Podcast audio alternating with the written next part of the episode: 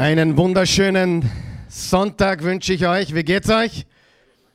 Oh, einige sind noch im Tiefschlaf. Einen wunderschönen guten Morgen. Geht's euch gut?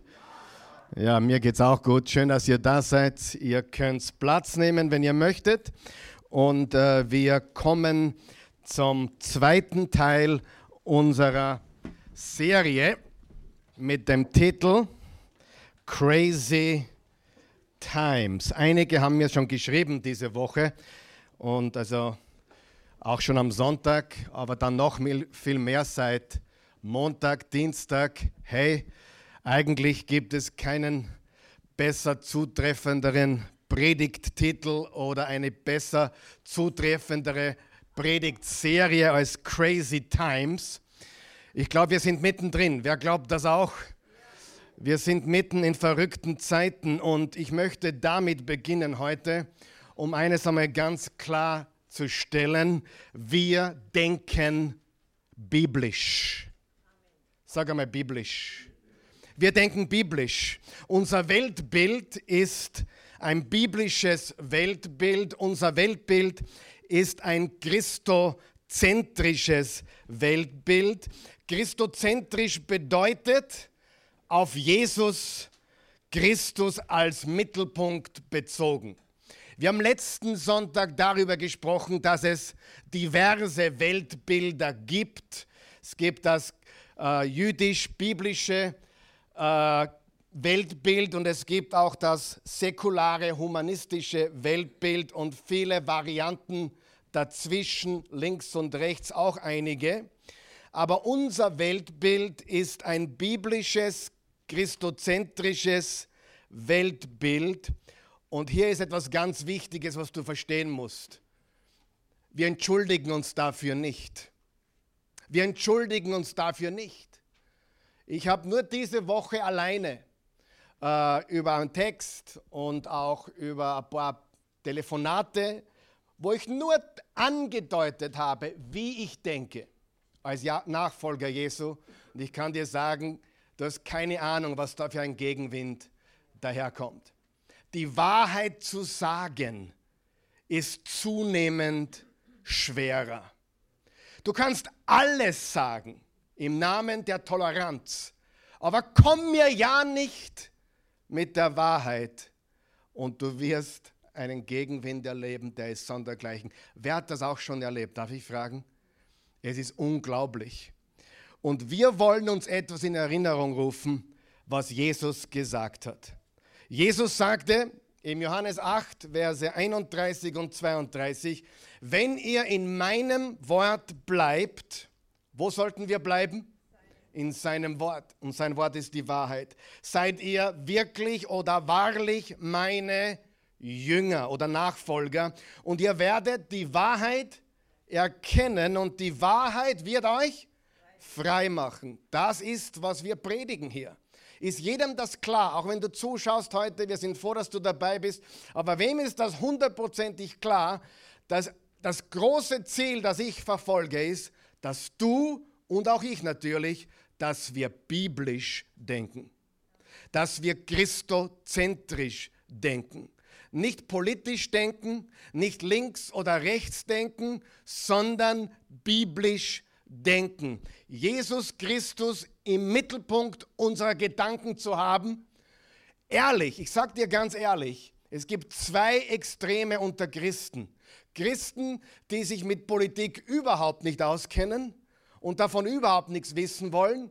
Und dann gibt es viele Christen, für die ist die Politik, Politik fast noch wichtiger als die Bibel. Ja, gerade in Amerika kriegen wir das mit. Und ich sage dir ehrlich, wir sollten politisch etwas Verständnis haben.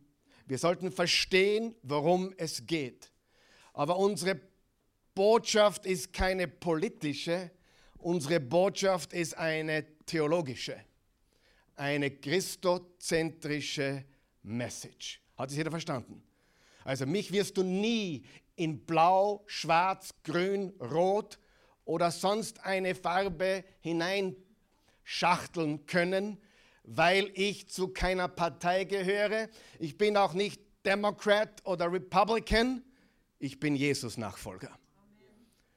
Und natürlich will ich die Politik verstehen, habe meine Meinung dazu, aber es ist alles durch ein für mich biblisches Weltbild.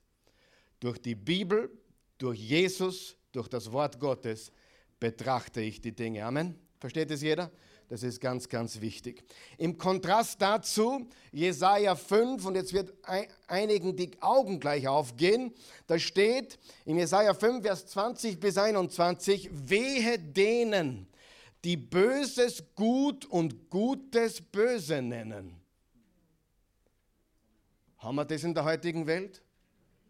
Menschen, die, die Böses gut nennen und Gutes Böses die Finsternis zum Licht erklären und Licht zur Finsternis, die das Bittere süß und das Süße bitter machen, wehe denen, die sich selbst für weise halten, kennst sicher keinen, oder?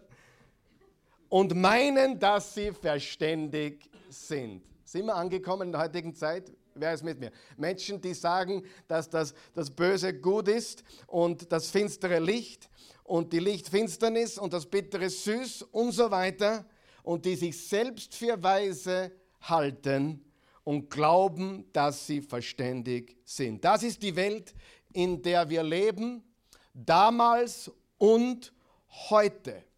Und hier ist ein ganz wichtiger Punkt, liebe Freunde.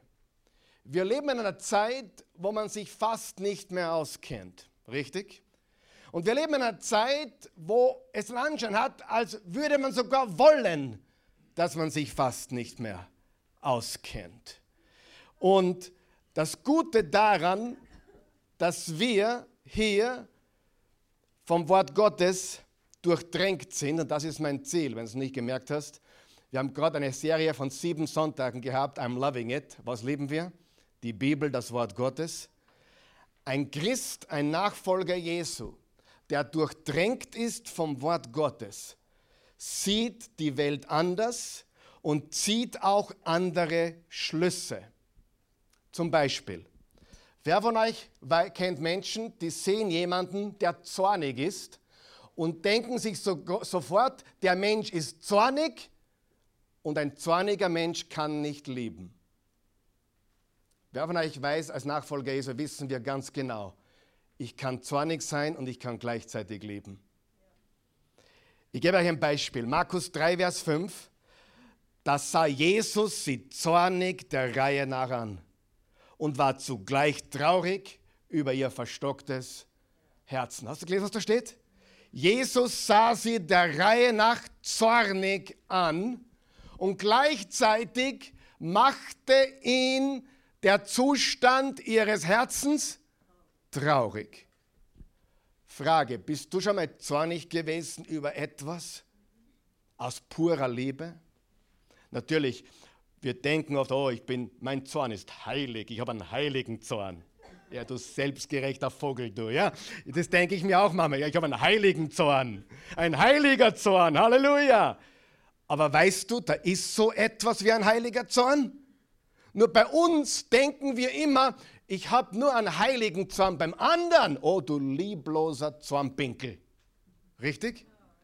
Aber die Wahrheit ist, ein Nachfolger Jesu kann jemand zornig sehen und sagt nicht sofort abgestempelt, der Mensch ist lieblos.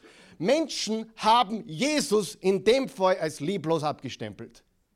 Und trotzdem steht da, er war traurig über den Zustand ihres Herzen. Er hat jemanden geheilt, sie haben sich aufgeregt, weil es am Sabbat passiert ist. Am falschen Tag, stell dir vor, jemand gesund zu machen, am falschen Tag was Gutes zu tun. Und er hat gesagt, unglaublich, ich heile. Und er war zornig auf sie. Und gleichzeitig hatte er Mitleid mit ihnen, weil sie so verblendet waren. Ich will damit vor Augen führen, dass wenn du wirklich durchdrängt bist mit Liebe, also durchdrängt bist mit dem Wort Gottes, durchdrängt bist mit Jesus, dann verstehst du auch die Paradoxa des Lebens, nämlich dass Zorn und Liebe im gleichen Menschen sein können zur gleichen Zeit. Und wenn du nicht ein bisschen zornig bist auf das, was du siehst, dann frage ich dich, ob du wirklich Liebe in dir hast. Wem macht das Böse auch zornig? Absolut. Nur, ich habe meinen Zorn diese Woche zwei Menschen kundgetan. Nicht auf höchstem Niveau, sondern ein bisschen. Und da kam sofort die Retourkutsche, warum ich denn so hasserfüllt sei. Kannst du das vorstellen? Ich, hab, ich war nur zornig auf das, was passiert ist und zornig auf eine Ideologie, die dahinter steht. Und in dem Moment, wo ich das Wort Ideologie gesagt habe, kam es mir wie ein Sturm ins Gesicht. Aber ich bin zornig auf jede teuflische Ideologie, egal welchen Namen sie trägt, wenn Menschen so zerstört und so getötet werden. Amen. Ich will dir nur sagen, wenn du ein reifer Christ bist, weißt du, dass jemand, der zornig ist, auch lieben kann. Und jemand, der liebt, auch zornig sein muss. Verstanden? Ganz wichtig. Richtig? Verstanden? Angekommen? Das ist sehr, sehr wichtig. Mutter Teresa hat es treffend gesagt. Das Gegenteil von Liebe ist nicht Hass. Das Gegenteil von Liebe ist tolerante Gleichgültigkeit. Denke mal darüber nach. Du bist mir wurscht. Ist mir wurscht. Verstehst du? Das ist Lieblosigkeit zur Perfektion. Wenn du mir egal bist, wenn ich wegschaue, wenn ich keine Meinung habe, wenn ich mir nicht die Wahrheit sagen traue, weil ich nicht anecken will, weil ich niemandem wehtun will. Gleichgültigkeit ist das Gegenteil von Liebe, nicht Hass. Hass ist nicht das Gegenteil von Liebe. Wurstigkeit ist das Gegenteil von Liebe. Und darum ist es so schwer in der heutigen toleranten Zeit, jemanden klarzumachen, dass du wirklich liebst, obwohl du zornig bist. Oder dass du zornig bist, obwohl du liebst. Das ist extrem schwer. Es kommt nicht an, weil die Menschen wahre Liebe nicht verstehen. Sie verwechseln Toleranz mit Liebe. Eine falsche Toleranz. Okay? Unser heutiger Text ist 2. Timotheus 3. Und wir wollen heute reden über Antworten. Sag einmal Antworten. Hey, seid ihr eingeschlafen jetzt? Habe ich euch schockiert mit irgendetwas? Nein? Okay. Antworten zum Bösen in unserer Welt. Antworten zum Bösen in unserer Welt. Übrigens, wenn du Stress verspürst, wenn du Frust verspürst, alle sind sich einig, dass dieses Jahr mehr Stress und Frust verursacht in den meisten Menschen wie jedes Jahr der letzten 50 Jahre. Dieses Jahr, wenn du Stress und Frust verspürst, bist du heute richtig hier, denn heute geben wir dir auch das Heilmittel dagegen. Unser heutiger Haupttext ist 2 Timotheus 3 und aus 2 Timotheus 3 wollen wir sechs Dinge, sechs Dinge aufzeigen, die der Apostel Paulus uns sagen will über das Böse, Antworten zum Bösen in unserer Welt. Das erste ist die Zeiten des Bösen. Die Zeiten des Bösen. Im 2. Timotheus 3, Vers 1 steht, sei dir jedoch darüber im Klaren, dass die Zeit vor dem Ende eine schlimme Zeit sein wird. Was haben wir? Eine schlimme Zeit. Wann haben wir sie? Am Ende der Zeit. Und Paulus spricht von der Zeit, in der sie damals lebten. Und Paulus glaubt offensichtlich, es wird eine Intensivierung geben, eine Intensivierung des Bösen, je näher wir dem Ende zugehen. Petrus war seiner Meinung, 1. und 2. Petrusbrief, er schreibt genau dasselbe. Im 1. Johannes schreibt Johannes genau dasselbe. Am Ende der Zeit werden schlimme Tage kommen. Und was einen echten Jesus-Nachfolger auszeichnen wird, und das wird auch nötig sein, liebe Freunde, ist glühende Hingabe an Jesus. Jesus hat gesagt an die Laodicea, einer Gemeinde in der heutigen Türkei, in Asia, Kleinasien, er hat gesagt, werdet ihr doch heiß oder kalt. Aber weil ihr lauwarm seid, spucke ich euch aus. Und viele haben geglaubt, okay, das heiß ist, wenn du richtig brennst für Jesus und kalt ist, wenn du unterkühlt bist und gar nichts wissen. Nein, was Jesus hier sagt ist, heiß ist gut und kalt ist auch gut. Wer weiß, wenn du im Whirlpool sitzt, willst du ihn heiß. Wenn du einen Tee trinkst, willst du ihn heiß. Oder eiskalt mit Eiswürfeln. Dann hast du Eistee. Aber lauwarmes Wasser ist zum, zum Speien. In den letzten Tagen, echte Jesus-Nachfolger werden durch ihre glühende Hingabe an Jesus erkenntlich sein. Sonst wirst du untergehen in der Masse. Aber wenn du dich entscheidest, ein glühender Jesus-Nachfolger zu sein, wirst du was erleben, was dir wahrscheinlich nicht gefällt. Das nennt man Verfolgung. Ich erlebe es. Ich kann ehrlich sagen, ich bin jetzt seit über 25 Jahren Prediger. Ich habe mich noch nie so verfolgt gefühlt wie jetzt. Jedes Wort wird in die Waagschale gelegt. Ich fühle mich mehr bedroht als je zuvor. Ich fühle mich mehr missverstanden als je zuvor. Ich fühle, ich darf die Wahrheit nicht mehr so sagen wie vorher. Ich sage sie trotzdem. Aber ich fühle, die Menschen sind nicht mehr, obwohl sie Toleranz predigen, dem, was ich sage, sind sie nicht tolerant gegenüber. Interessant, oder? Die dürfen alles sagen. Wir dürfen die Worte Jesu nicht sagen. Ehrlich, vom Gefühl her, ich weiß nicht, wie es wirklich ist, aber vom Gefühl her ist es so, dass die Verfolgung zugenommen hat. Und ein echter Jesus-Nachfolger, und ich hoffe, du willst einer sein, gekennzeichnet von einer glühenden Hingabe an Jesus. Echte Jesus-Nachfolger sind nicht lauwarm. Und Paulus sagt, es wird hässlicher werden, es wird ungemütlicher werden, es wird unbequemer werden. Wer spürt das in der hitzigen Zeit, in der wir leben? Darf ich fragen? Wer spürt das? Doch die meisten von euch. Aber lasst uns gleichzeitig zwei Dinge nicht annehmen. Jetzt möchte ich, dass du mir sehr gut zuhörst, was ich sage. Lass uns nicht annehmen, dass der Grund, warum die Welt in so einem Zustand ist, in dem sie ist, weil die Gemeinde nicht heilig genug sei. Sollte die Gemeinde heilig sein? Sollten wir Christi, Christen heilig leben?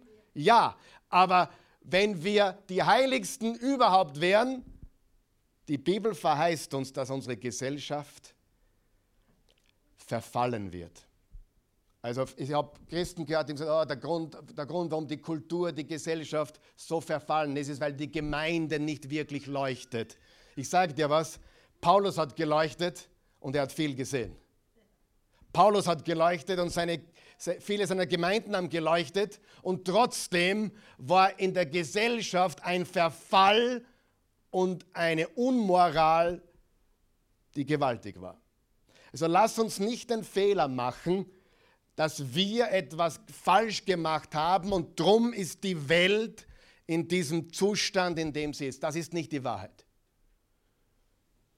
Und den zweiten Fehler, den wir nicht machen dürfen, ist, dass die Zeit, in der wir leben, dass wir glauben oder behaupten, besser gesagt, glauben darfst du es, aber behaupten darfst du es nicht, dass wir tatsächlich in den letzten der letzten Tage leben. Machen wir kurz einen Punkt. Pass auf, was ich jetzt sage. Zu mir kommen Menschen, Karl Michael, wann glaubst du, wann glaubst du, ist wirklich das Ende der Zeit? Und dann kommen sie mit 10 Jahren, 15 Jahren, 20 Jahren, 5 Jahren. Und ich sage immer das Gleiche. Ich habe keine Ahnung. Weißt du, dass Paulus an die Thessalonicher geschrieben hat? Hör mir zu. Paulus hat an die Thessalonicher geschrieben, im 2. Thessalonicher Kapitel 3, Vers 10, wer nicht arbeiten will, soll auch nicht essen. Sag einmal Kontext. In welchem Kontext hat er das gesagt? Die Menschen haben gewartet darauf, dass Jesus wiederkommt und deswegen arbeiten wir nicht mehr, weil Jesus kommt eh bald wieder. Vor 2000 Jahren. Wann beginnt das Ende der Zeit? Mit Jesus erster Ankunft. Wann wird er sein Reich bauen? Wenn er zum zweiten Mal kommt, wenn er wiederkommt. Aber ich kann es nicht hören, wenn Menschen sagen, das Ende der Zeit ist in den nächsten zehn Jahren. Woher willst du das wissen? Es gibt keinen Anhaltspunkt. Gottes Wort sagt es uns nicht. Und Gottes Wort sagt uns, dass wir es nicht wissen können. Weißt du, dass Christen aller Zeiten der letzten 2000 Jahren gesagt haben, Jesus kommt bald wieder. Wie Hitler seinen Holocaust gemacht hat, das ist der Antichrist, Jesus kommt bald wieder. Immer haben sie das getan. Und jetzt tun wir es wieder. Was ist, wenn Jesus erst in 500 Jahren wiederkommt? Was tun wir jetzt? Beten? Wir lesen sein Wort, wir bringen Zeit und wir reden über die Liebe Gottes mit anderen Menschen. Das nennt sich Evangelisieren. Aber zu spekulieren, wann er wiederkommt, ist Nonsens, liebe Freunde. Die Bibel sagt uns überhaupt nicht, dass wir das wissen können. Wenn du meine Meinung hören wirst, das ist ganz was anderes. Habe ich meine Meinung dazu? Kann ich mir vorstellen, dass es in den nächsten 50 Jahren, 15 Jahren passiert? Möglich. Aber meine Meinung ist vollkommen irrelevant. Vielleicht kommt Jesus in fünf Jahren wieder, in 15 Jahren wieder, in 50 oder auch erst in 500 Jahren wieder. Vielleicht gibt es in den nächsten 100 Jahren einen kompletten Umbruch, eine Erweckung, die die Welt noch nie gesehen hat. Ich hoffe es, aber ich weiß es nicht, weil er könnte auch morgen wiederkommen. Aber zu viel Endzeitgerede ist nicht gut für dich. Hast du das gehört, was ich gesagt habe? Es ist nicht gut für irgendjemanden. Wir sollten bereit sein, bis er kommt. Wir sollten nicht spekulieren, wir sollten keine Theorien aufstellen. Ich kenne jemanden sehr gut, sehr persönlich, der behauptet, 1999, am 01.01.2000 ist alles vorbei. Das war die Y2K-Computerkrise. Könnt ihr erinnern? Da wurden die wildesten Bücher geschrieben, die komischsten Theorien gesagt. Ich habe im November 99, da gibt es die Kassetten noch, im November 99 als junger Bur hatte ich zumindest so viel da drinnen, dass ich gepredigt habe, drei Sonntage, am 01.01.2000 passiert gar nichts. Es ist ein weiterer Tag im Kalender. Und meine einzige Logik war, wir wissen es nicht, weil es nirgendwo steht. Und meine zweite Logik war, ich glaube, Gott ist kreativer wie 1.1.2000. Ich, ich mag Endzeitlehre nicht. Ich mag nicht, wenn man den, den, den Daniel nimmt und es das Buch Daniel, Endzeit, Endzeit. Ich mag nicht, wenn man die Offenbarung nimmt, Endzeit, Endzeit. Es ist die Offenbarung Jesu Christi. Und wenn du es noch nicht verstanden hast, das Buch der Offenbarung wurde geschrieben vom Johannes, der auf der Insel Patmos war, an sieben Gemeinden in Asia, die es alle gegeben hat. Es war eine Botschaft für die Christen damals. Gibt es eine Message da drinnen für uns heute? Ja, aber die Botschaft war in erster Linie für die Leute damals. Lass uns aufhören, irgendwelche komischen Dinge reinzulesen, die nicht da sind. Der Hitler ist in der Bibel nicht. Der Donald Trump ist in der Bibel nicht. Der Joe Biden ist auch in der Bibel nicht. Die Bibel dreht sich um Jesus. Er ist der König der Könige und jedes Knie muss sich beugen und jede Zunge muss bekennen und er wird sein Reich bauen. Nein, ich sage jemand so, ja, aber das, das, du hast ja selber gesagt, das Ende hat mit Jesus begonnen, wie es erstmal gekommen ist. Ja, richtig. Das heißt, wir sind jetzt am Ende des Endes. Richtig. Wir gehen mit großen Schritten dem Ende zu. Aber die Frage ist nicht, wann Jesus wiederkommt. Die Frage ist, bist du bereit? Und die Frage ist, was machst du jetzt? Betest du? Gibst du? Tust du die Liebe Gottes teilen mit Menschen? Bist du jemand, der als Nachfolger Jesu lebt? Oder hast du nur viel Wissen in dem Kopf, was niemandem hilft? Amen. Ich predige besser als ihr drei Schatz. Die Zeiten des Bösen. Was lernen wir? Paulus hat damals schon gesagt, die Zeiten sind böse. Sind sie heute böse? Intensiviert es sich? Bestimmt. Kommt Jesus bald? Ganz sicher. Wann kommt er? Du weißt es nicht, ich weiß es nicht. Und wir wollen auch keine Bücher darüber schreiben oder Predigten oder Prophetien davon abgeben, wann Jesus wiederkommt. Jede Prophetie über, über wann Jesus kommt, jede, und es gibt unzählige, waren alle falsch. Alle. Weil wir sind immer noch da. Halleluja. Kommt er wieder? Bestimmt. Das Zweite, was wir wissen müssen, also die Zeiten des Bösen und zweitens die Schwere des Bösen. Und zwar steht hier im ersten Vers, also einer anderen Übersetzung, du musst wissen, dass die Zeit vor dem Ende sehr schlimme Phasen haben wird. Unterstreicht ihr bitte, sehr schlimme Phasen. Sehr schlimme Phasen. Und das ist ganz schwach übersetzt. Ja? Wir glauben, wir haben einen schlechten Tag, wenn unser Auto nicht ausspringt. Oder wenn die, die Frau den Kaffee nicht rechtzeitig gemacht hat. Schlimme Phasen. Jetzt hör, hör, hör mir gut zu. Du hast ein ganz komisches Wort auf deiner Outline. Hast du das schon gesehen? Ein griechisches Wort. Kalepoi. Und dieses Wort Kalepoi kommt zweimal, sag mal zweimal. Zweimal im ganzen Neuen Testament vor. Nur zweimal und bedeutet gefährlich, es bedeutet heftig, es bedeutet scharf, wild, rabiat und gewalttätig. Und es wird das zweite Mal verwendet, oder das erste Mal besser gesagt, in Matthäus 8, Vers 28. Lesen wir das gemeinsam. So kamen sie in das Gebiet der Gadarena auf der anderen Seite des Sees.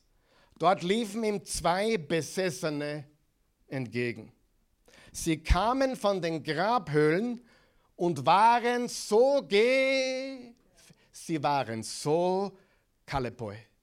Sagen wir es gemeinsam. Sie waren so Kalepoi. Was waren sie? Kalepoi. Du hast Griechisch gelernt. Hier verwendet Matthäus das gleiche Wort wie Paulus, als er sagt, schlimme Zeiten. Und da steht, sie waren so gefährlich, dass niemand es wagte, auf diesem Weg vorbei zu gehen. Diese Dämonenbesessenen waren so gefährlich, dass jeder so viel Angst hatte, dass sie nicht an ihnen vorbeigehen wollten.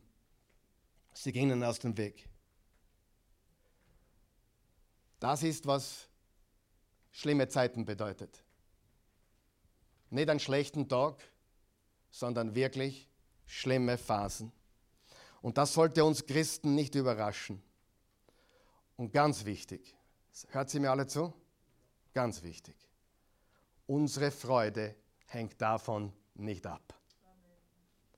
Unsere Freude hängt nicht ab von dem, was in der Welt passiert. Wir haben eine unbesiegbare Freude.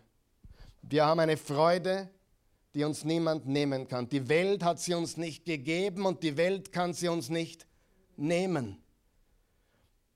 Und hast schon gemerkt, das ist nicht der Himmel? Nirgendwo in der Bibel haben wir die Verheißung, dass wir hier einen Himmel haben würden oder uns einen Himmel schaffen könnten, bis Jesus übernimmt. Wer sich hier den Himmel schaffen will, wird gründlich enttäuscht werden. Gründlich enttäuscht werden. Im Römer 5, Vers 2 steht, durch ihn haben wir freien Zugang zu der Gnade bekommen, die jetzt die Grundlage unseres Lebens ist. Und im Glauben nehmen wir das auch in Anspruch. Darüber hinaus haben wir eine Hoffnung, die uns mit Freude und Stolz erfüllt. Wir werden einmal an Gottes Herrlichkeit teilhaben. Wir werden an seiner Herrlichkeit teilhaben. Und das ist unsere Hoffnung und das erfüllt uns mit Freude, Freude, Freude. Er ist deine Freude, er ist meine Freude. Er ist deine Hoffnung, er ist meine Hoffnung. Die Schwere des Bösen wird zunehmen, es wird sich intensivieren.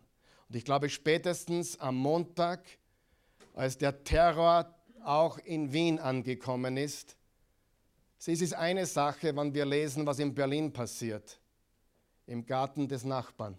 Es ist eine andere Sache, oder wenn etwas in Paris passiert oder in Marseille oder wo auch immer. Oder in Nürnberg war auch was. Aber es ist was ganz was anderes. Wenn es auf einem Fleckerl Erde passiert, du vielleicht sogar am Tag vorher oder an demselben Tag selber spazieren gegangen bist. Der Terror ist angekommen. Hat sich was verändert? Nein, nur jetzt haben wir es in eigenem Garten. Überrascht es mich? Nein. Dich? Ich habe schon vor Jahren gesagt, eigentlich verwunderlich, dass es Wien noch nicht getroffen hat. Weil Wien ist schon so ein zentraler Punkt, auch für die Länder in den Osten, rüber nach Slowakei, Ungarn, Rumänien, äh, Balkan. Das ist so, Wien ist schon so ein Schmelztiegel, oder? Ich habe öfter schon gesagt, ich bin verwundert, dass es noch nicht hier angekommen ist. Vielleicht ist es schon länger da, aber jetzt kommen die Sachen heraus, die hier schon gebrodelt haben unter der Oberfläche.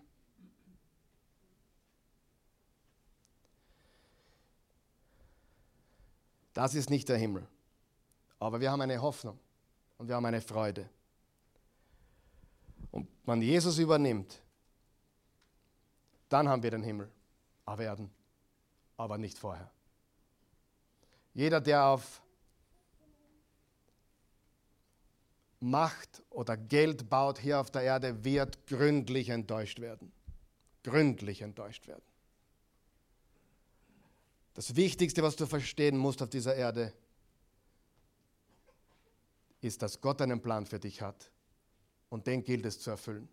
Du bist ein Werkzeug. Du bist ein Kanal, durch den Gott fließen möchte dich selber wichtig zu machen, dein eigenes Reich zu bauen, ist so ziemlich das Törichtste, was du machen kannst. Aber mit ihm eins zu eins sein Reich zu bauen, ist das Weiseste, was du machen kannst. Weil jedes Knie sich beugen muss und jede Zunge bekennen wird. Und jedes Reich wird von dem Stein zermalmt werden. Und aus dem Stein wird ein riesiger Berg. Und dieser Berg bist du und ich, wenn wir zu Jesus gehören. Mir ist es wurscht, ob die Statue Babylon, Medien, Persien, Griechenland, Rom, Russland, Amerika oder sonst was heißt. Das ist mir völlig egal. Eines ist klar. Egal wie das Land heißt, egal welches Reich es ist, es wird zermalmt werden. Und Jesus kommt, zermalmt alles mit seiner Liebe. Ein anderes Zermalmen. Ein anderer Krieg. Nicht ein Krieg, wie du ihn glaubst. Nicht, Jesus kommt genauso, wirst du, mit dem. Nein, nein, nein, er kommt anders. Er kommt anders. Er ist der Sohn Gottes. Er ist und bleibt die Liebe Gottes. Er ist gut, er ist gnädig. Und der Grund, warum wir immer noch da sitzen, ist, weil er gnädig ist. Aber ich sage es dir von ganzem Herzen, es wird nicht leicht, ich spüre es kurzfristig auch. Es wird nicht leicht. Ich habe nicht geahnt, letzten Sonntag, wie ich begonnen habe mit dieser Serie Crazy Times, dass am Montag was Schreckliches passieren wird. Ich habe nicht damit gerechnet. Ich habe auch nicht damit gerechnet, was sonst alles passiert ist in den letzten Monaten. Also 2020 wird sprichwörtlich in die Geschichtsbücher eingehen. Das ist ganz, ganz sicher. Und ich weiß, dass du mehr Stress hast wie sonst. Und ich weiß, dass du mehr Frust hast wie sonst. Und ich weiß, dass du mehr streitest mit deiner Frau, mit deinem Mann zu Hause wie sonst. Ich weiß das alles. Warum weiß ich das? Weil ich selber in den Spiegel schaue. Ich hasse das Böse. Aber am meisten hasse ich sie mir selber. Am meisten hasse ich es an mir, wenn ich mir in den Spiegel schaue und dass ich bei manchen Dingen noch Teil des Bösen bin. Versteht ihr? Das Böse beginnt im korrupten Herzen des Menschen. Und darum hoffe ich nicht nur, dass du heute verstehst, was das Böse ist, sondern ich, ich hoffe, dass du heute verstehst, dass die einzige Lösung, das Menschenherz zu verändern, das Evangelium von Jesus ist. Er allein kann ein Herz verändern. Er allein kann dich und mich verändern. Er allein kann seine Liebe in uns legen. Die Zeiten des Bösen waren damals, sind heute, sie waren immer die letzten 2000 Jahre der Kirchengeschichte. Drum lass uns nicht spekulieren, wann und wie. Wir wissen, wie und wo er kommt. Am Ölberg, in Jerusalem. Aber wir wissen nicht wann. Aber bis dorthin wollen wir bereit sein, oder? Und wir wollen nicht spielen, wir wollen ernst machen. Gehen wir zum dritten Punkt, die Besonderheiten des Bösen. Die Menschen werden selbstsüchtig sein, geldgierig, großtuerisch und arrogant. Sie werden ihre Mitmenschen beleidigen, ihren Eltern nicht gehorchen, undankbar sein und weder Ehrfurcht noch Mitgefühl kennen. Sie werden unversöhnlich sein, verleumderisch, unbeherrscht, gewalttätig, voll Hass, auf alles Gute und jedem Verrat bereit je, zu jedem Verrat bereit. Sie werden von nichts zurückschrecken, um ihre Ziele zu erreichen. Oh mein Gott. Sie werden von nichts zurückschrecken, um ihre Ziele zu erreichen. Und werden von Hochmut verblendet sein. Ihr ganzes Interesse gilt dem Vergnügen, während Gott ihnen gleichgültig ist. Sie geben sich zwar einen frommen Anschein, aber von der Kraft Gottes, die sie so verändern könnte, dass sie wirklich ein frommes Leben führen würden, wollen sie nichts wissen. Von solchen Menschen halte dich fern. Dass Paulus hier nicht meint, dass wir mit solchen Menschen gar nicht mehr reden sollten, ist klar, weil wir sollten mit Sündern reden, oder? Wir sollten mit Menschen reden, die nicht glauben, ihnen Jesus näher bringen. Was, was er hier meint ist, wir halten uns von diesem Lifestyle fern, von diesen Dingen. Da sind 18 oder 19 Dinge drinnen, wie böse es ausschaut. Ich werde nächste Woche, und ich wollte eigentlich diese Woche schon eine andere Predigt bringen, aber nächste Woche werde ich eine Botschaft bringen, wo es darum geht, dass der Mensch sich selbst in den Mittelpunkt gestellt hat. Die Ich-Gesellschaft. Ich kann mich noch erinnern, ich kann mich noch ganz genau erinnern. Es war 2014, es war im Sommer. Ich war in Las Vegas vor 10.000 Menschen. Und da hat jemand gesprochen auf der Bühne. Und das war das erste Mal in meinem Leben, dass ich das Wort Selfie gehört habe. Vor sechs Jahren. Er ging auf die Bühne, ich habe das vorher noch nie, ich kannte das Wort nicht, ich habe das Wort noch nie gehört. Ich habe den Eugen gebeten, bitte google mir, wann das erste Selfie gemacht wurde. Es war 2013. Vor sieben kurzen Jahren. Seit sieben Jahren erst gibt es das Wort, das dumme, dämliche, verflixte Wort Selfie. Jetzt weißt du, warum ich keine Selfies mache. Ich mache keine Selfies. Ich glaube nicht, dass sie böse sind, aber ich mag sie nicht. Lächle weiter, ich mag sie einfach nicht. Wenn ich jemand eine Freude machen kann und jemand will mit mir ein Selfie machen oder mit den Jungs und wir schicken das in einer Gruppe wo, fein. Aber wir leben in einer Selfie-verrückten Welt. Habe ich recht? Und dieser Sprecher ging auf die Bühne und sagte, bevor wir heute beginnen, möchte ich ein, ein Selfie machen. Heute ist das gang und gäbe, richtig?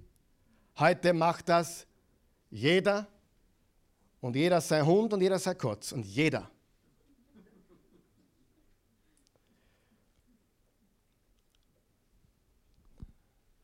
Wir leben in einer Selfie-Welt. nicht nur vom Fotos machen, sondern wir leben in einer Selfie-Welt. In einer verrückten Selfie-Welt. Krank. Manche Junge, Junge, die da sitzen, denken sich, von was redet der? Ich kenne nur das. Verstehe.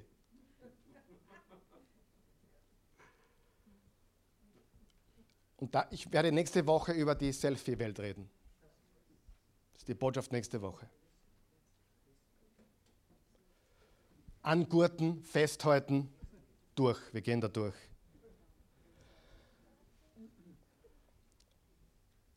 Paulus beschreibt all diese Dinge nicht 2014.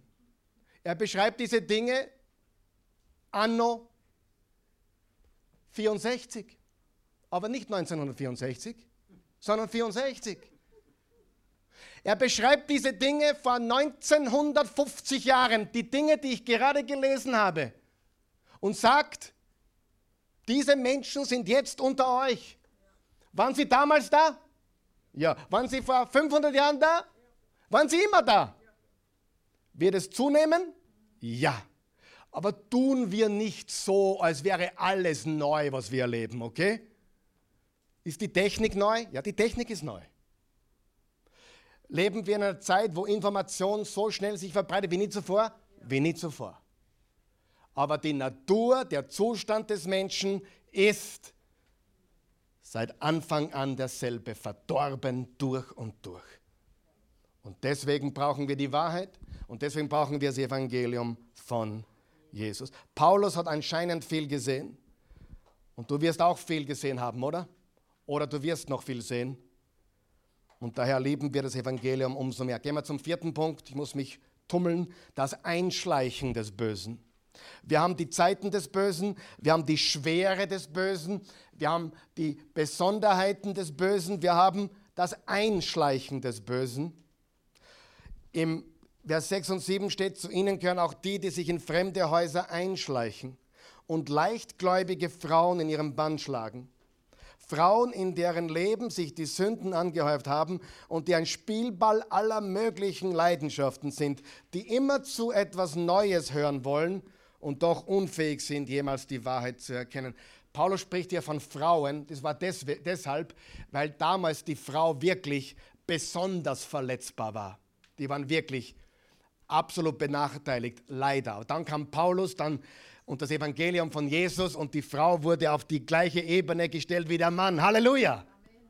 Jesus hat die Frauen gehoben, nicht der Feminismus. Feminismus ist nicht die Lösung. Jesus ist die Lösung. Er hat die Frau gehoben, wo sich die Frau selbst nie heben kann und auch der Mann nicht. Und da waren Menschen, die das Schwache ausgenutzt haben. Gibt es die heute noch? Das Böse sucht sich das Schwache aus. Hast du gemerkt, wie feige das Böse meistens ist? Wie feig?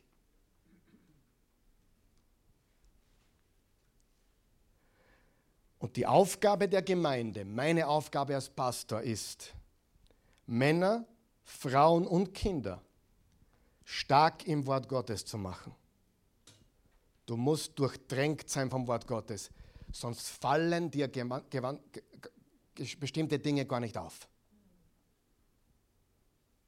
Aha, im ORF steht, okay, ja. Zeit im Bild hat gesagt, okay. Ganz ehrlich, hör mir jetzt ganz gut zu. Wenn du als gläubiger Jesus-Nachfolger, ich habe gestern mit meinem Freund Dr. Michael Gerbert gesprochen, der hier voriges Jahr gepredigt hat. Er hat gesagt, er sagt den Christen immer, wenn du immer noch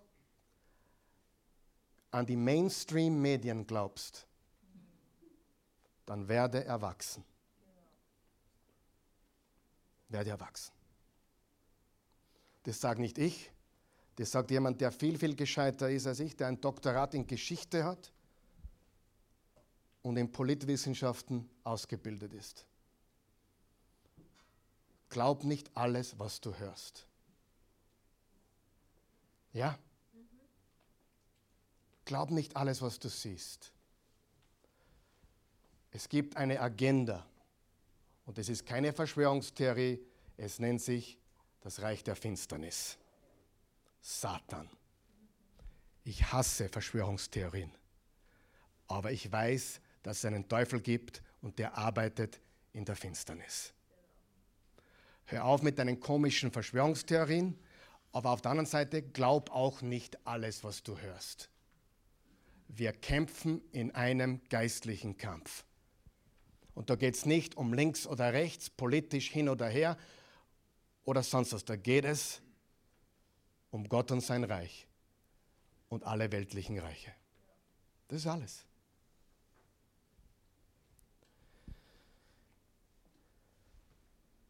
Böse Menschen schleichen sich ein. Sie verführen Menschen. Heute sagt man Blender dazu oder Poser, Ausnutzer, Wichtigmacher. Menschen, die durch ihren Schein Menschen hinters Licht führen wollen. Weißt du, was ich meine? Heute gibt es mehr Produkte, die verkauft werden, die reine Scheinprodukte sind als je zuvor. Hat es immer schon gegeben. Aber ich sage dir, sei vorsichtig. Glaub nicht alles. Und glaub auch nicht alles, was die sogenannten Mainstream-Medien dir auftischen. Sei biblisch kritisch liebevoll, biblisch, kritisch. Amen? Das ist alles. ORF ist nicht Jesus. Zeit im Bild ist nicht Jesus. Die Frankfurter Allgemeine ist nicht Jesus. Das Wort Gottes ist die Bibel. Und da steht das Wichtigste drin, was du brauchst. Amen. Die Grenzen des Bösen. Fünftens. So wie, so wie einst die ägyptischen Zauberer Jannes und Jambres sich Mose widersetzten, so widersetzen sich auch diese Irrlehrer der Wahrheit. Es sind Menschen, deren Denken durch und durch verdorben ist und deren Glaube keiner Prüfung standhält. Doch so werden nicht, sie werden nicht weit kommen, denn ihr Unverstand wird ebenso offenbar zutage getreten, wie es bei den Zauberern der Fall war. Diese beiden Zauberer, die hier erwähnt werden, das sind gemeint die Zauberer, die für Ägypten arbeiteten gegen Mose. Sie konnten gewisse Dinge tun, aber letztendlich hat Mose sie besiegt. Das Böse kann eine gewisse Zeit als Sieger ausschauen, aber Jesus gewinnt am Ende. Gehen wir zum sechsten Punkt, die Alternative zum Bösen. Du aber bist meiner Lehre gefolgt und hast dich an die Grundsätze gehalten, nach denen ich lebe, und hast dich auf dasselbe Ziel ausgerichtet wie ich. Du hast dir meinen Glauben, meine Geduld, meine Liebe und meine Standhaftigkeit zum Vorbild genommen und hast dich auch nicht dadurch abhalten lassen, dass ich Verfolgungen und Leiden zu ertragen hatte. Du weißt ja, was ich in Antiochia, Ikonien und Lystra alles durchgemacht habe und wie sehr ich dort verfolgt wurde. Aber aus jeder Gefahr, in die ich geriet, hat der Herr mich gerettet. Im Übrigen sind Verfolgungen etwas, womit alle, wie viele? Alle. Wisst ihr, was alle auf Griechisch bedeutet? Alle. Wisst ihr, was alle auf Hebräisch bedeutet? Alle. Im Übrigen sind Verfolgungen etwas, womit alle rechnen müssen. Nicht alle, sondern alle, die zu Jesus Christus gehören und entschlossen sind, so zu leben, dass Gott geehrt wird. Schlechte und betrügerische Menschen werden sich immer weiter von Gott entfernen. Sie führen andere in die Irre und sind selbst irre geführt. Ich habe jetzt diesen Teil abgekürzt, weil wir aus der Zeit sind. Nächste Woche gehe ich tiefer hinein in diese Selfie-Welt und werden wir diesen Text noch weiter ausrollen. Aber jetzt kommt der wichtigste Punkt von der heutigen Botschaft vielleicht. Was hat es mit mir zu tun? Wie gehe ich damit um? Ich habe mehr Stress, ich habe mehr Frust, ich habe vielleicht mehr Angst, ich bin vielleicht mehr gefordert zu Hause, es ist schwieriger in den Beziehungen, häusliche Gewalt oder was auch immer. Arbeitslosigkeit, Geldmangel, whatever. Seid ihr noch wach? Wie ordne ich das ein? Philippa 4, Vers 4 bis 7. Freut euch im Herrn alle Zeit. Wie oft? Alle Zeit. Wann? Alle Zeit. Außer in der Pandemie. Außer wenn ein Terror kommt. Alle Zeit. Abermals sage ich, freut euch. Eure Sanftmut lasst alle Menschen erfahren. Der Herr ist nahe. Stopp, stopp, stopp, stopp, stopp. Sagen wir es gemeinsam. Der Herr ist. Noch einmal. Der Herr ist. Noch einmal. Der Herr ist. Wann hat Paulus das gesagt? Vor 1059 Jahren in etwa. Der Herr ist. Na, ist der Herr nahe? Bestimmt. Aber hör mir zu. Was bedeutet das? Es bedeutet zum einen räumlich. Der Herr ist dir nahe. Mitten im Terror. Der Herr ist nahe. Mitten in einem Virus. Der Herr ist nahe. Ist er nahe? Ist er dir nahe? Jakobus 4. Wer sich Gott nähert, dem wird er sich nähern oder nahen. Er hat sich uns gen, gen, genaht in Jesus. Und wenn wir den nächsten Schritt machen, dann kommt er immer näher zu uns. Der Herr ist nahe. Es ist räumlich und zeitlich auch. Mit jedem Tag gehen wir einen Schritt weiter in die Ewigkeit der Ewigkeit. In die Herrlichkeit. In die Herrlichkeit der Ewigkeit. Was ist die Alternative zum Bösen? Für Jesus zu leiden und eine ewige Erlösung. Du kannst vielen Dingen aus dem Weg geben, gehen. Du musst nur mitmachen. Du musst nur Kompromisse machen. Hast du das noch ein bisschen leichter, ein bisschen länger? Wahrscheinlich. Musst nur. Hat es jeder verstanden heute? Du wirst es als Jesus-Nachfolger schwerer haben in den nächsten Jahren als als Nicht-Jesus-Nachfolger. Rein weltlich betrachtet. Rein welt, hundertprozentig. Du wirst es vielleicht finanziell schwieriger haben, du wirst es gesellschaftlich schwieriger haben, du wirst es politisch schwieriger haben, du wirst es schwieriger haben allerlang schwieriger haben, wenn du Jesus folgst. Aber denen, die Gott lieben, dient alles zum Besten. Du kannst dem Bösen aus dem Weg gehen. Du kannst den Problemen der Verfolgung aus dem Weg gehen, wenn du Kompromisse machst.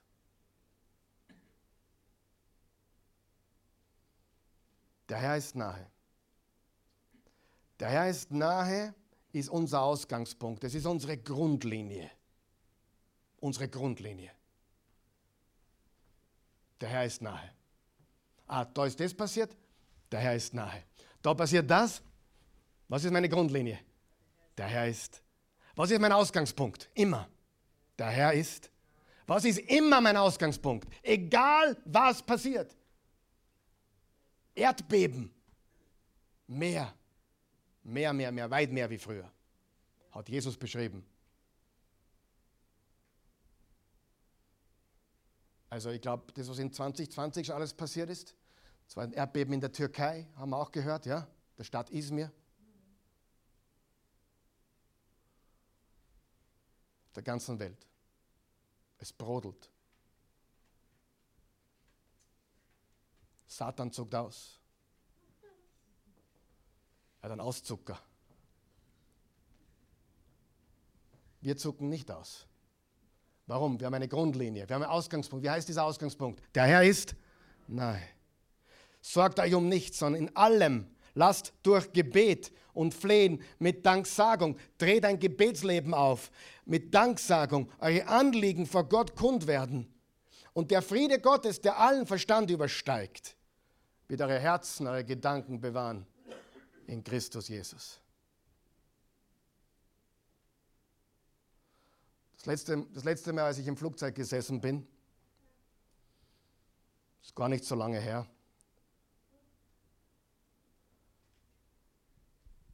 Das war das, das hat ausgeschaut wie aus den 70er Jahren. Ich habe mir schon gedacht, Alter, puh. muss ich das erleben. Ich fliege nicht gerne. Wenn das Flugzeug alt auch noch ist, habe ich ein großes Problem. Wenn es hier ausschaut, auch noch, nein, das mag ich gar nicht. Und dann bin ich in mich gegangen und habe mir gedacht, der Herr ist nahe.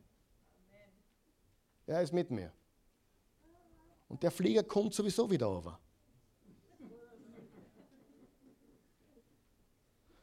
Glaubst du, du bist der Einzige, der Angst hat? Darf ich so ehrlich sein? Glaubst du, du bist der Einzige, der Gedanken hat, der Stress hat, der Frust hat, den das Leben zusetzt? Glaubst du, du bist der Einzige? Der Herr ist nahe. Er ist dir räumlich nahe und er ist uns zeitlich nahe. Er ist da und er kommt wieder. Der Friede Gottes, der allen Verstand übersteigt, wird eure Herzen, eure Gedanken bewahren in Christus Jesus. Zum Abschluss noch ein Lieblingsvers von mir. Das sind die letzten Sätze in der Bibel von Paulus. Und zwar 2 Timotheus 4, Vers 17 bis 18. Aber der Herr stand mir zur Seite und gab mir Kraft, sodass ich meinen Auftrag, allen Völkern seine Botschaft zu verkündigen, auch bei dieser Gelegenheit zu Ende führen konnte. Paulus hat das geschrieben, wahrscheinlich Tage, Tage, und er wusste es, Tage bevor sie ihm den Kopf abgehauen haben. Er wusste das. Und er sagt, der Herr steht mir zur Seite. Der Herr steht mir zur Seite. Er gibt mir Kraft. Ich kann seinen Auftrag allen Völkern, seine Botschaft zu verkünden, auch bei dieser Gelegenheit zu Ende führen. Und so hat er mich noch einmal aus dem Rachen des Löwen gerettet. Manche glauben, er wurde im Kolosseum den Löwen hingeworfen und er hat überlebt. Manche glauben, das ist eine Anspielung auf den Satan. Beides ist möglich. Das Kolosseum mit dem Löwen war eine Realität damals. Er wird auch weiterhin vor allen bösen Anschlägen retten. Hast du das gelesen, was da steht? Er weiß, er wird enthauptet und er sagt, Gott wird mich retten. Und mich sicher in sein himmlisches Reich bringen. Was heißt Rettung für dich? Dass auf der Welt alles gut ist?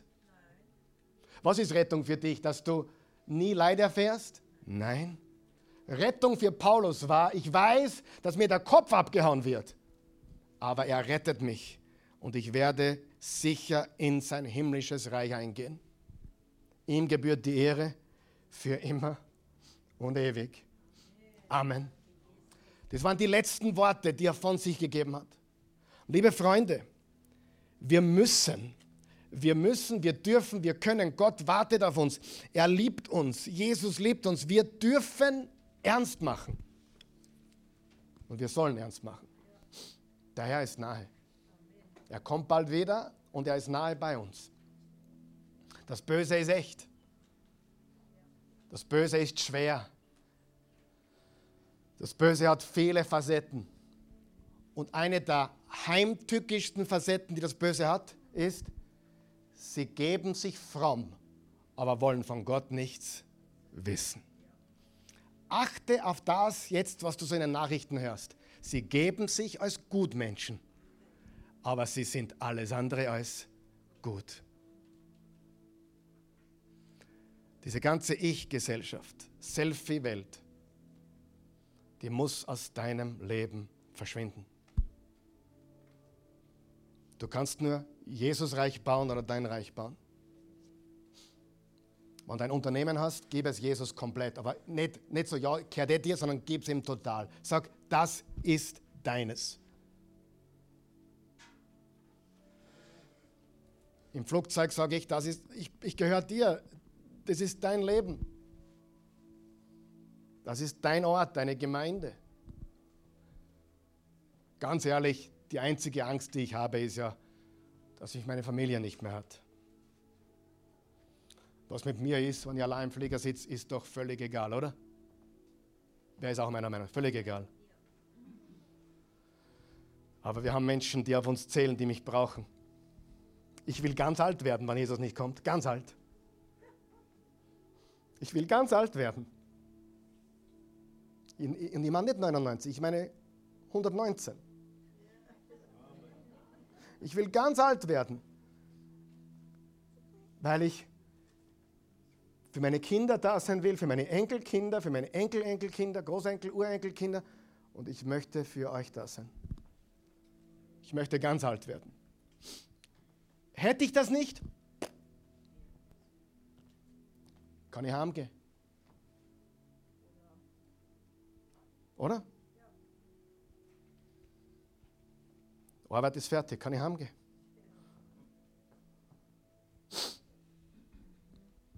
Wir brauchen einen ganz anderen Blickwinkel.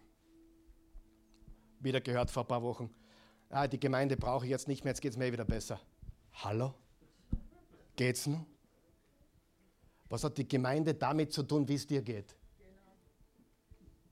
Wenn es danach ging, ob es mir gut geht oder schlecht geht, dann wäre ich manche Sonntage da, manche Sonntage nicht da. Manchmal geht es mir dreckig, dann komme ich, weil ich Hilfe brauche. Manchmal geht es mir so gut, heute brauche ich nicht, weil es geht mir so super. Wer weiß, Jesus folgen ist ganz was anderes. Und das wollen wir tun, oder? Das wollen wir tun. Und das klingt jetzt so äh, extrem. Aber die Wahrheit ist, es ist der einzige Weg. Ich bin stolz auf meinen Jesus. Und ich bin stolz, dass ich ihm nachfolgen darf. Und ich bin stolz darauf, dass ich eine unpopuläre Botschaft bringen darf in einer Welt, wo die Populären das Böse feiern. Und genau das passiert.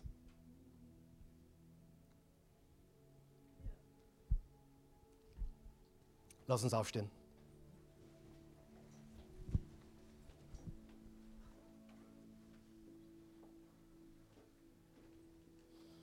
Jetzt habe ich meine Predigt ja schon abgekürzt. Und trotzdem ist es so lange geworden. Tut mir wirklich nicht leid heute.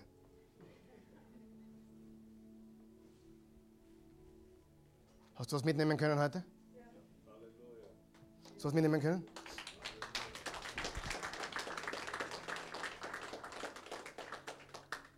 Kindergarten ist vorbei. Wir steigen auf. Vater im Himmel, wir loben dich. Wir preisen dich und ehren dich. Wir danken dir mit all unserer Kraft. Preisen wir dich heute. Ich danke dir für diese Menschen, die hier sind und für die Menschen, die online hier sind, die auch mit uns da sind. Sie sind uns nahe, weil du uns nahe bist, Jesus. Wir sind eins. Eins in dir. Und Jesus, wir beugen uns jetzt vor dir und wir bitten dich, vergib uns, verzeih uns, reinige uns für unser saloppes Christentum, dass wir oberflächlich sind, sehr oft oberflächlich sind. Hilf uns tiefer zu gehen. Hilf uns einzutauchen und einzudringen in die Tiefen deiner Wahrheit und Weisheit. Gib uns Weisheit zu unterscheiden. Gib uns Weisheit zu sehen, was die Welt nicht sehen kann. Und Jesus, wir vertrauen dir ganz. Du bist nahe. Wir werfen unsere Sorgen auf dich. Du sorgst für uns. Du bist bei uns. Alles gehört dir. Dein Reich bauen wir und nicht unser eigenes. Wir sondern uns ab von der Welt, nicht von den Menschen, aber von der Gesinnung.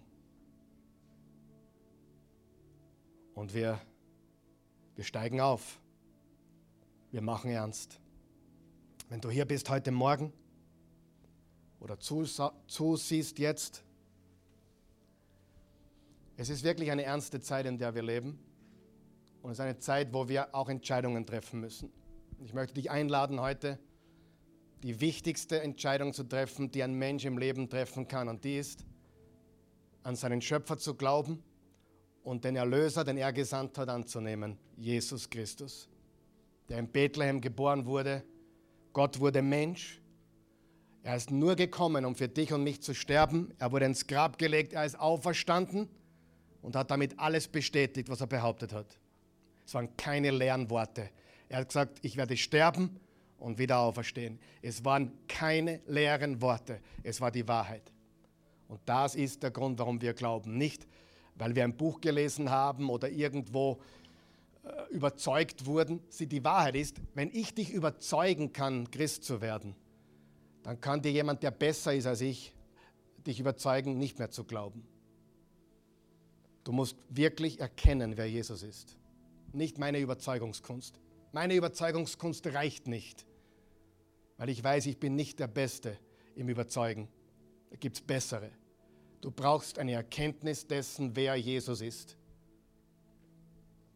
Nimm ihn auf heute. Die Bibel sagt, wenn du mit dem Mund bekennst, Jesus ist Herr, und mit deinem Herzen an seine Auferstehung glaubst, bist du gerettet. Bete mit mir. Guter Gott, ich komme zu dir, wie ich bin. Ich bin ein Sünder in Not eines Retters. Jesus, ich glaube dir. Ich glaube dir mehr als alles andere. Du bist die Wahrheit. Du bist der Erlöser. Und ich glaube heute, du bist für meine Sünden gestorben. Für alle meine Sünden. Vergangenheit, Gegenwart und die Sünden, die ich noch begehen werde. Du hast sie alle getragen. Meine Schuld hast du getilgt. Danke. Ich glaube dir.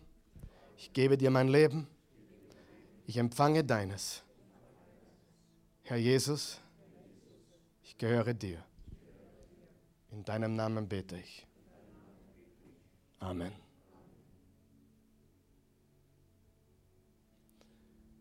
Ich habe äh, hab mehrere Prediger, denen ich zuhöre.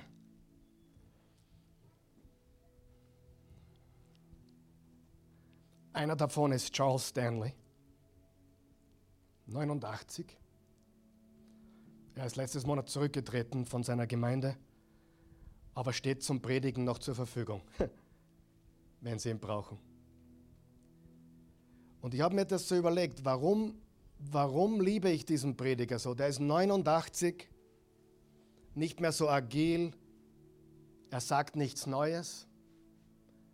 Das, was er sagt, ist gut und richtig, aber es ist nichts Neues. Ich bin diese Woche drauf gekommen, warum ich ihn so sehr liebe. Ich spüre seine unendliche Liebe für Gott. Nicht die Worte, die er sagt, nicht die Predigten, die mich so fesseln, sondern seine Liebe für Jesus. Das möchte ich auch. Ich möchte nicht bekannt sein dafür, was für tolle Predigten ich halte. Ich möchte bekannt sein dafür, dass man spürt, dieser Mann liebt Jesus. Und das ist das Wichtigste. Denn denen, die Gott lieben, dient alles zum Besten. Dreh auf. Geh weiter. Du glaubst ihm, ja, fein. Beginne ihn zu lieben. Lass uns ernst machen, okay? Und dann werden die Dinge der Welt komischerweise unwichtig. Sehr komisch, wie manche Dinge unwichtig werden, wenn du Jesus lieb hast. Bete mit mir, guter, guter Jesus, lieber Jesus. Verzeih mir. Verzeih mir. die Gleichgültigkeit.